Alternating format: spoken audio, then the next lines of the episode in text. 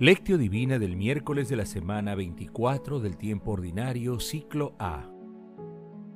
Memoria obligatoria de santos Cornelio, Papa y Cipriano, obispo mártires. ¿A quién se parecen los hombres de esta generación? ¿Con quién los compararemos? Lucas capítulo 7, versículo 31. Oración inicial. Santo Espíritu de Dios, amor del Padre y del Hijo, ilumínanos con tus dones para que podamos comprender los tesoros de la sabiduría que Jesús nos quiere revelar en este día. Otórganos la gracia para meditar los misterios de la palabra y revélanos sus más íntimos secretos. Madre Santísima, intercede ante la Santísima Trinidad por nuestra petición. Ave María Purísima sin pecado concebida.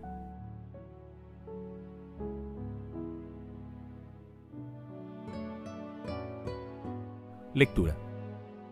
Lectura del Santo Evangelio según San Lucas capítulo 7 versículos del 31 al 35. En aquel tiempo dijo el Señor, ¿a quién se parecen los hombres de esta generación? ¿Con quién los compararemos? Se parecen a unos niños sentados en la plaza que gritan a otros, tocamos la flauta y no bailan, cantamos lamentaciones y no lloran.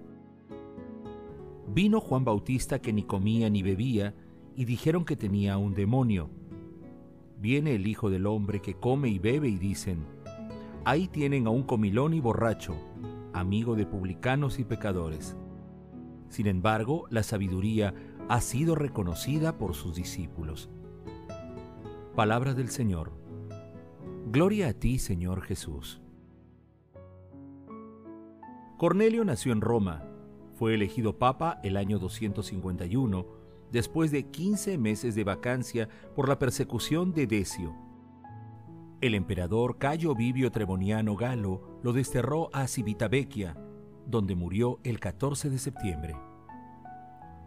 Cipriano nació en Cartago alrededor del año 200 sus padres eran paganos. Fue bautizado en el año 248 y poco después recibió las órdenes sagradas y fue elegido obispo de su ciudad. Sufrió el martirio bajo Valeriano el 14 de septiembre del año 258. Escribió varios tratados y cartas. El pasaje evangélico de hoy denominado Niños Caprichosos también se ubica en el capítulo 7 de Mateo, versículos 31 al 35. En él, Jesús condena la incredulidad al comparar la actitud de los creyentes frente a la de aquellos que juzgan con criterios humanos, dejando de lado el amor de Dios. Jesús señala que Dios Padre se revela al pueblo a través de sus enviados. Juan era uno de ellos y a pesar de que las personas tenían sed de Dios y de conocimiento de su voluntad, lo rechazaron y lo tildaron de endemoniado. Jesús proclama que Él es también una manifestación de Dios Padre y lo testimonia acercándose al pobre, al excluido, al marginado, al enfermo, con un estilo de vida nada espectacular y también es rechazado.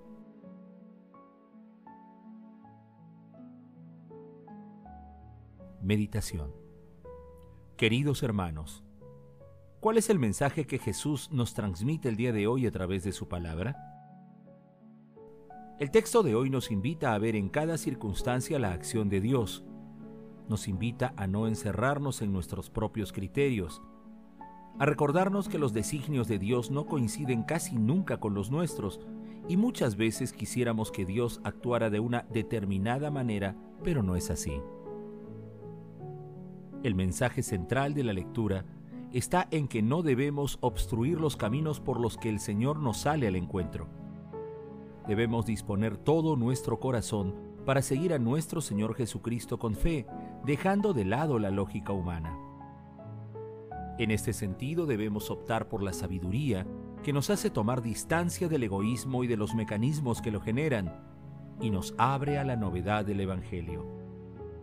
La sabiduría nos presenta un nuevo panorama que nos hace receptivos a la vida. La sabiduría es paz y comprensión que se expresa como amor. huye de quien busca su propio interés y se muestra a todo aquel que silencia su mente. Es la expresión directa de la conciencia y habita toda realidad.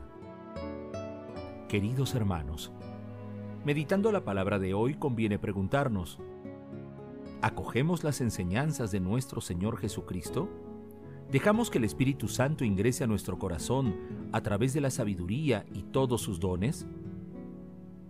Hermanos, que las respuestas a estas preguntas nos permitan ser más receptivos a la sabiduría del Santo Espíritu. Jesús nos ama.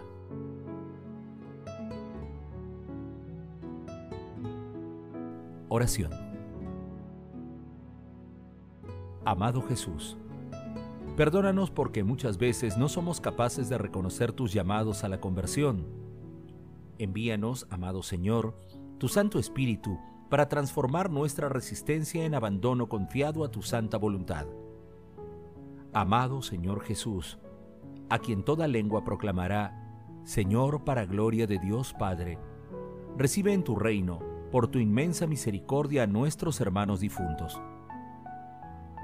Madre Santísima María, Madre Inmaculada, Madre de la Divina Gracia, Estrella de la Evangelización, intercede por nuestras oraciones ante la Santísima Trinidad. Contemplación y acción. Contemplemos también la cruz de nuestro Señor Jesucristo con una oración de Cipriano de Cartago. Cuando yacía postrado en las tinieblas de la noche, cuando zozobraba en medio del mar borrascoso de este mundo, y andaba vacilante en el camino del error sin saber qué sería de mi vida. Desviado de la luz de la verdad, imaginaba que sería difícil y duro. En mi situación lo que me prometía la divina misericordia, que uno pudiera renacer y que, animado de una nueva vida por el baño del agua de la salvación, dejara lo que había sido y cambiara el hombre viejo de espíritu y mente, aunque permaneciera en el mismo cuerpo humano. ¿Cómo es posible, me decía, tal transformación? Esto me decía una y mil veces a mí mismo, pues como me hallaba retenido y enredado en tantos errores de mi vida anterior, de los que no creía poder desprenderme, yo mismo condescendía con mis vicios, inveterados y desesperando de enmendarme, fomentaba más males como hechos naturales en mí. Pero después que quedaron borradas con el agua de regeneración, las manchas de la vida pasada y se infundió la luz en mi espíritu transformado y purificado. Después que me cambió en un hombre nuevo por un segundo nacimiento, la infusión del Espíritu Celestial, al instante se aclararon las dudas de modo maravilloso. Se abrió lo que estaba cerrado, se disiparon las tinieblas, se volvió fácil lo que antes me parecía difícil, se hizo posible lo que creía imposible de modo que pude reconocer que provenía de la tierra mi anterior vida carnal, sujeta a los pecados, y que era cosa de Dios lo que ahora estaba anidado por el Espíritu Santo. Queridos hermanos, hagamos el compromiso de seguir a nuestro Señor Jesucristo, convirtiendo su palabra en obras de misericordia, pidiendo al Espíritu Santo la sabiduría en todos nuestros actos. Glorifiquemos a la Santísima Trinidad con nuestras vidas.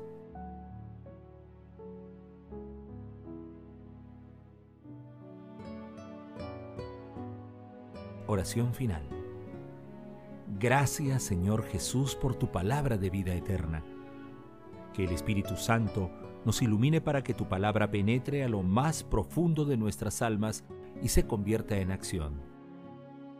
Dios glorioso, escucha nuestra oración.